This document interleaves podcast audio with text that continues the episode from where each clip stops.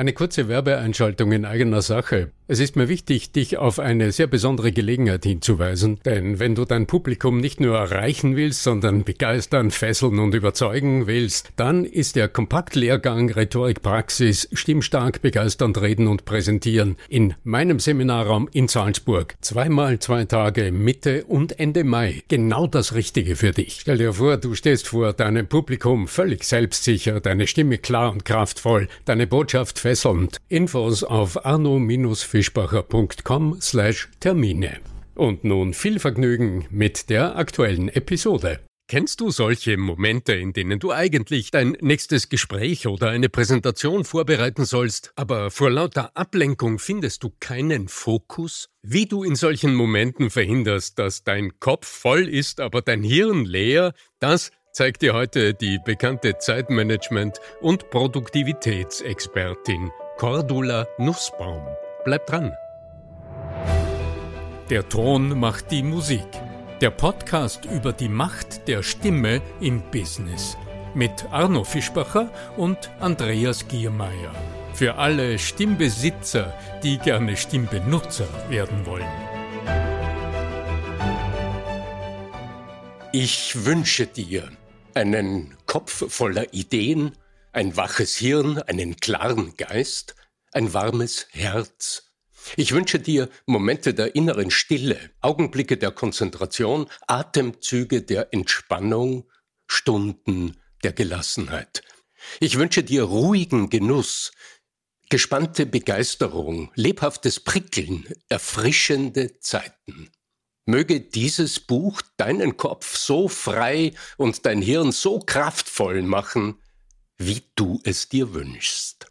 Cordula Nussbaum. Möge dieser Podcast auch dazu beitragen. Liebe Cordula Nussbaum, herzlich willkommen bei uns im Stimme wirkt Podcast. Grüß dich. Hallo, ich grüße euch. Das ist die Intro zu deinem neuen Buch, wo du dich damit befasst, wie wir wieder zurückfinden in ein Leben, sage ich mal so, das, würde sagen, selbstbestimmt ist, das weniger beeinflusst wird von all diesen wuchtigen, was jeden Tag auf uns einströmt von Internet und Umwelt und wie wir wieder aus uns heraus die Kraft finden, eigentlich das zu verfolgen, was wir eigentlich mit unserem Leben machen wollen. Ist das einmal ein guter Einstieg, der das zusammenfasst? Ja, das ist ein super Einstieg. Auch die Worte, Arno, die du vorgelesen hast, die ich ja quasi so als Vorvorwort vom Buch genommen habe. Boah, wenn ich das noch in deiner Stimme vorgelesen höre, kriege ich selber gleich Gänsehaut. Und ja, das ist mir echt so ein Herzensanliegen, die Menschen zu unterstützen, in dieser doch sehr verrückten Welt einfach einen Ruhepol zu finden, Ruhe im Kopf zu finden und wieder so eine gewisse Gelassenheit zu entwickeln, ums Leben dann auch genießen zu können. Und für die zu Hause, die jetzt äh, die Cordula Nussbaum noch nicht kennen, also so als kleiner Hinweis, Cordula Nussbaum macht schon seit, sag du die Jahre, ich weiß es nicht, wie lange du, wie lange man dich schon kennen könnte. Also auf alle Fälle hast du schon sehr, sehr viele Bücher geschrieben im Bereich eigentlich Zeitmanagement, Selbstmanagement und einer deiner Grundmodelle, würde ich mal sagen, also ist, ist die, dass du dich unterscheidest von all diesen anderen, die ihre Zeitmanagement-Geschichten eher auf analytisch denkende Menschen, die alles strukturiert und genau äh, hintereinander systematisch denkend anbieten, sagst du, okay, ne, es gibt ja auch die anderen. Ich bin so eine, so eine verrückte, kreative Chaotin. Ich bin so ein bunter Vogel und ich biete euch andere Methoden an, wie du eben auch als Chaot, als äh, Kreativtätiger oder einfach als Mensch, der nicht klarkommt mit diesen Standarddingen, die einem so in diesen Zeitmanagement-Seminaren als die einzige Methode verkauft werden. Da hast du Tools dafür. Ganz genau, ja. Jetzt? Also es ist tatsächlich mein erstes Buch, weil du gerade gefragt hast, kam 2004 raus ah. und jetzt hier Kopf voll, äh, Hirn leer ist das 22. Buch. Wow, das war irgendwas mit Familienalltag oder so war das das erste, ne? Ja, genau, ja. genau, genau, ja. Das ist eben immer genau dieser Ansatz. Ja, löst dich von dem, wie Mann es macht, wie Frau sich organisiert, finde deinen eigenen Weg. Ähm, ja, das zieht sich gut wie ein guter roter Faden durch, durch meine Bücher, durch meine Arbeit. Und dann eben immer wieder die beiden Metaphern, einmal die bunten Vögel und die kreativen Chaoten. Was unterscheidest oder wie unterscheidest du die beiden? Oder wie machen wir es noch besser? Wenn ich jetzt zu Hause zuhöre, wir haben ja die eine oder den anderen Zuhörer zu Hause, äh, wie würde er das jetzt bei seinem Partner erkennen? Mm, also, sag mal, wenn man ganz, ganz grob unterscheidet, in ja. meinen Büchern habe ich ja vier Präferenztypen. Wenn ich das mhm. nochmal vereinfache in zwei Welten, Sogar dann habe ich. Namen, die haben ja auch noch Namen dazu, gell? Genau, ja, ja. dann habe ich auf der einen Seite so die Welt der, der systematischen Macher. Da, also dann stelle ich doch schnell alle vier vor, haben wir zum Beispiel die Dr. Anneliese Logisch, ja, die großen Wert auf Zahlen, Daten, Fakten legt, die in der Kommunikation sehr kühl, klar auf den Punkt ist, die sämtliche Parameter braucht, bevor Entscheidungen getroffen werden. Und wir haben in der Welt der systematischen Macher den Ottmar ordentlich. Ja, das ist so der Anteil in den Menschen, der großen Wert auf Ordnung legt, auf, auf Systeme, auf, auf Struktur, auf Planung, der gern weit vorausplant und das, was er geplant hat, bitteschön auch machen will. So, und auf der anderen Seite haben wir die Welt, der ich sehr liebevoll den Namen kreative Chaoten gegeben habe einerseits mit dem Igor ideenreich. Das ist so der Anteil in uns, der sprudelt über vor Ideen, der sieht überall Chancen und Möglichkeiten, der will spontan, flexibel auf das anspringen, was das bunte Leben da draußen bringt. Ähm, so Abwechslung, ganz, ganz, ganz wichtig. Und wir haben in der Welt der kreativen Chaoten die Hanni Herzlich. Das ist so der Anteil in uns, der sehr mitfühlend ist, sehr hilfsbereit, die aufblüht, wenn sie andere Menschen unterstützen kann. So, und jetzt, Andreas, hast du ja gerade gefragt, wie erkenne ich zum Beispiel bei meinem Partner? Ja, angenommen, ähm, du kommst heute Abend nach Hause, hast einen anstrengenden Tag hinter dir und, und, und sagst dann deinem Partner, deiner Partnerin, boah, ey, hey, heute war echt wieder einer der Tage, wie ich nicht brauche. Dann wird dein Partner, deine Partnerin, wenn sie eine Hanni herzlich ist, gleich sagen, oh Gott, mein Schatz, was war denn los? Erzähl doch mal. Ja, während so eine Anneliese logisch, so Dr. Anneliese logisch sagen würde, woran machst du das fest? Was ist exakt passiert? Ja, also allein hier merkt man schon eher eine sehr mitfühlende Art und Weise oder eher sehr rationale Art und Weise ist schon mal ein guter Indikator prinzipiell, in welchen dieser beiden, grob gesprochen, ausgedrückt, äh, Welten dein Partner, deine Partnerin unterwegs ist. Was mich so, so unmittelbar angesprochen hat an, an, an deinen wunderbaren Namen, die du auch diesen, diesen Typen gibst. Jeder, jeder und jede von uns kennt ja auch in der Redesituation oder wenn du eine Präsentation hörst, wo diese Menschen hingehören. Also wie, wie, wie präzise vers versuche ich das auszudrücken, wie gehe ich auf Emotionen der anderen ein, etc. Und wie kann ich umgekehrt auch drüber nachdenken, welche Typen sitzen denn im, in meinen Seminarraum oder in meinem Kundenkreis auf der anderen Seite. Ja, ja. Das ist zum Beispiel ein ganz, ganz häufiger Fehler, dass wir halt, Arno, du kennst es aus dem FF, mit Stimme überzeugen wollen, mit Inhalten überzeugen wollen, Wirkung erzeugen wollen. Ja, und dann denkt halt so eine Dr. Anneliese logisch, wenn ich noch mehr Fakten nenne, ja, Fakten überzeugen, habe ich sehr viel andere. Anneliese Logisch drin, die dann auch vielleicht auf meinen Duktus eingehen. Bam, bam, bam. Ja, da nehme ich die voll mit. Hast du aber viele Igor Ideenreichs in deinem Kundengespräch, in, in deinem Mitarbeitergespräch drin und du knallst demjenigen, derjenigen nur die Fakten um die Ohren, die verlierst du kolossal. Ja, und das heißt rein auch von der Stimme her, so ein Igor Ideenreich mit Begeisterung in der Stimme mitzunehmen, die Hannis unter uns mit Wärme in der Stimme mitzunehmen, mit, mit Rückfragen auch. Nicht denken, ich muss mich jetzt hinstellen und muss ähm, alle zutexten. Im Gegenteil, ja, Fragen sind in der Regel der, der, der schnellste Schlüssel zu den Herzen auch der anderen Menschen.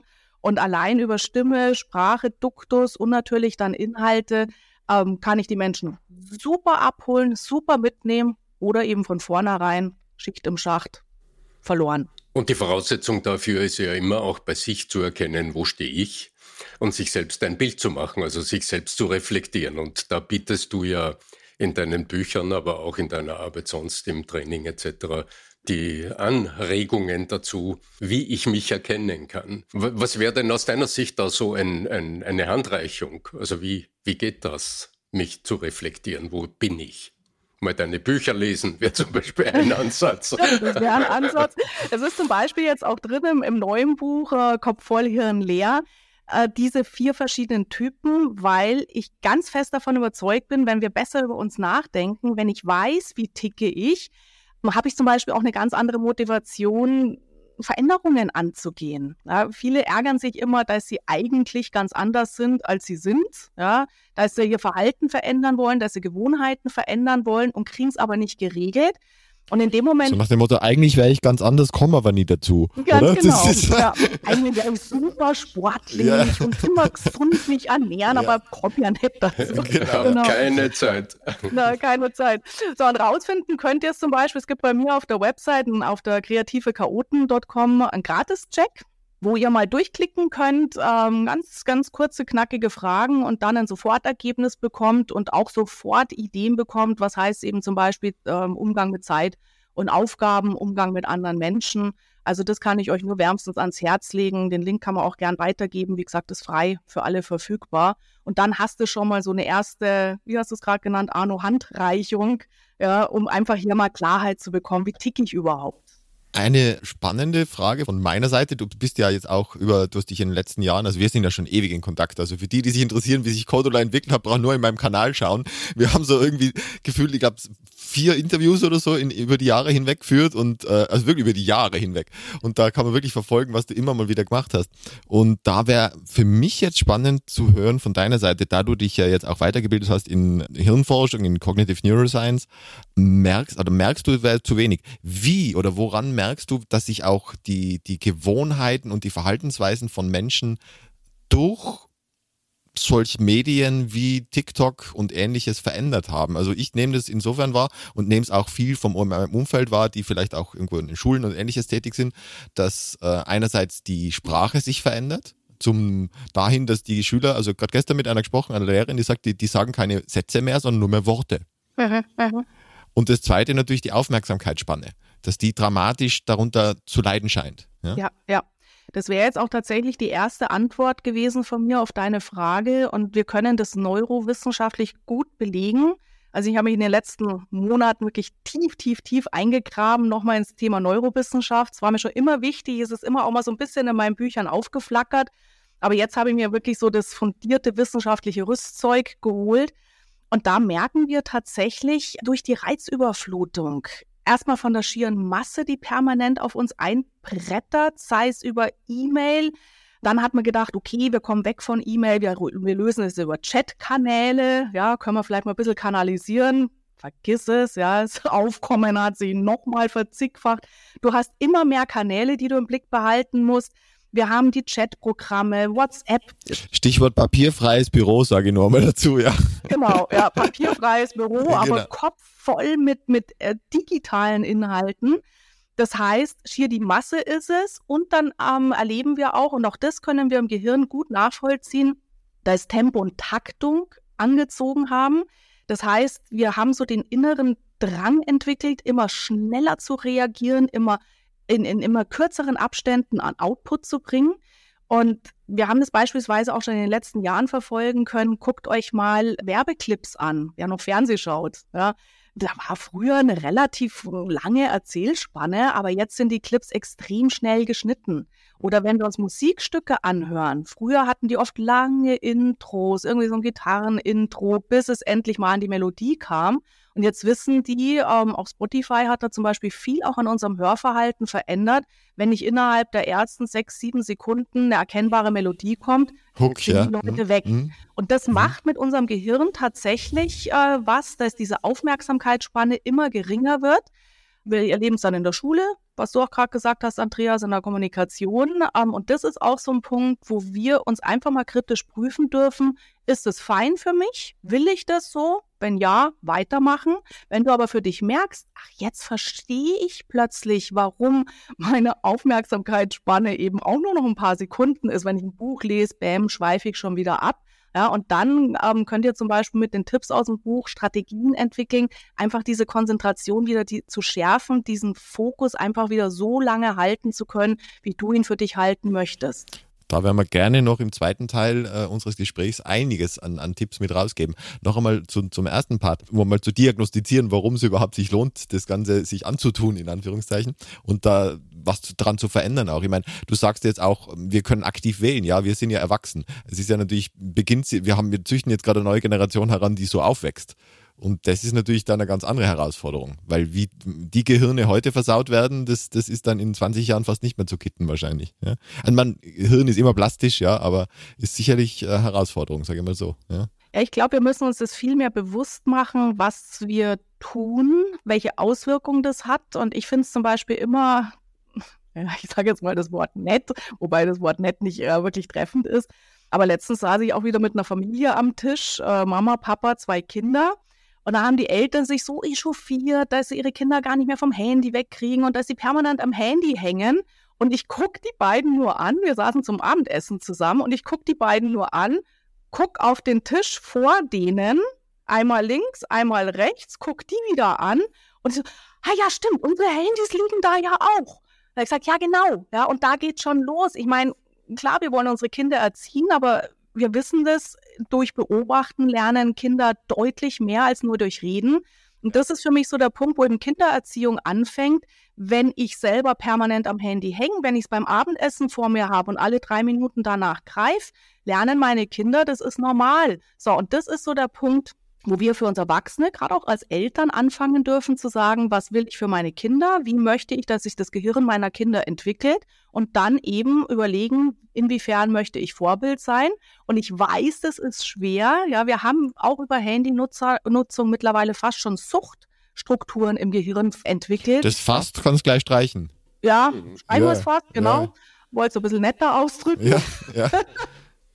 Wir haben Suchtstrukturen entwickelt über unser Dopamin, über unser Belohnungssystem. Und auch hier wieder genau mein Credo, wenn ich verstanden habe als erwachsener Mensch, was mich da so antriggert, warum ich die Finger nicht vom Handy lassen kann, warum ich nicht nur ein Kartoffelchip essen kann, sondern gleich die ganze Packung wegschnatz. Wenn ich das verstanden habe, was da bei mir im Gehirn abläuft, haben wir eine viel, viel, viel, viel bessere Chance, dieses Verhalten zu ändern, als wenn ich in diesem automatischen Modus drin bin und gar nicht kapiere, warum ich so bin, wie ich bin oder warum ich so handle, wie ich handle. Und deswegen ist mir das eben auch im Buch Kopf voll äh, Hirn leer so wichtig, das auch mal zu erklären, was passiert da überhaupt neurologisch, weil, wie gesagt, wenn wir das verstanden haben und ich versuche es wirklich sehr anschaulich zu erklären, dann kannst du das Ruder leichter umreißen. Weil du, weil du sagst, von wegen, äh, was da im Gehirn passiert. Ihr habt tatsächlich die weltweit führende Dopaminforscherin Professor Anna Lempke bei mir gehabt, äh, von, von Stanford. Ja. ja. Und äh, groß, großartige Ehre auch, dass die bei mir zu Gast war.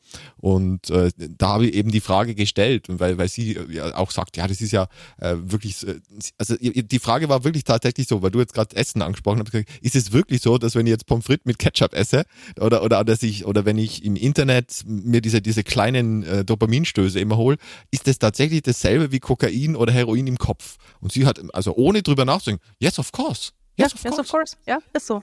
Just, also genau, da passieren genau die gleichen Dinge, die du, äh, wenn du dir Kokain einverleibst, als wenn du jetzt da irgendwelche hochzukriegen, hoch äh, äh, kohlenhydratreichen Geschichten reinschmeißt oder äh, vergleichsweise dem auch im Internet die, die Geschichten machst. Ja. Also wir nennen das ja auch diese ganze Neurotransmitter, Brain, ja. hirneigene Drogen. Ja. Und das ist tatsächlich, und man kann es gut so von der, von der, von der Evolution her beschreiben oder erklären, ja, unsere Vorfahren, Vor, Vor, Vor, Vor, Vorfahren, bei denen war es wichtig, dass sie zuckerhaltige Nahrung finden. Wenn es irgendwo was gab, ähm, was ein bisschen Fett hatte, dass sie sich im Winterspeck anfuttern konnten. Ähm, und Salz ist überlebenswichtig für unseren Flüssigkeitshaushalt im Körper. So, das Deswegen heißt, natürlich Zucker, Pommes frites oder Salz Chips perfekt. Und Fett, ja. Ja, ja, ist wirklich von der Evolution her so wichtig für uns. Und mittlerweile, sagen wir, Nahrungsmittelindustrie, die wissen das natürlich und das kannst du super. Also ihr habt da tolle Hirnscans auch gesehen, wenn die Menschen, die Probanden diese Nahrungsmittel nehmen und zum Beispiel eben, du hast gerade gesagt, Pommes mit Ketchup, ja, hast du Fett, hast du Stärke drin, hast du Zucker sozusagen auch noch im Ketchup zugesetzt. Ja genau die, die Kombination, die eine, eine Geschmacksexplosion im Kopf sozusagen hervorruft. Und dann eben kommt Dopamin ins Spiel, unser Belohnung. mach bitte nochmal Transmitter ja. oder Hormon. Ja, und dann schiebst du noch eins rein und noch eins. Give me more, give me more. Weg, ja, blöd. Ja. Mhm. Ja, mehr, genau. mehr, mehr. Und da eben das, das Maß und Ziel zu finden, schaffen ja schon Erwachsene nicht. Und das von Kindern einzufordern, ist dann genau natürlich die aller, allernächste Herausforderung.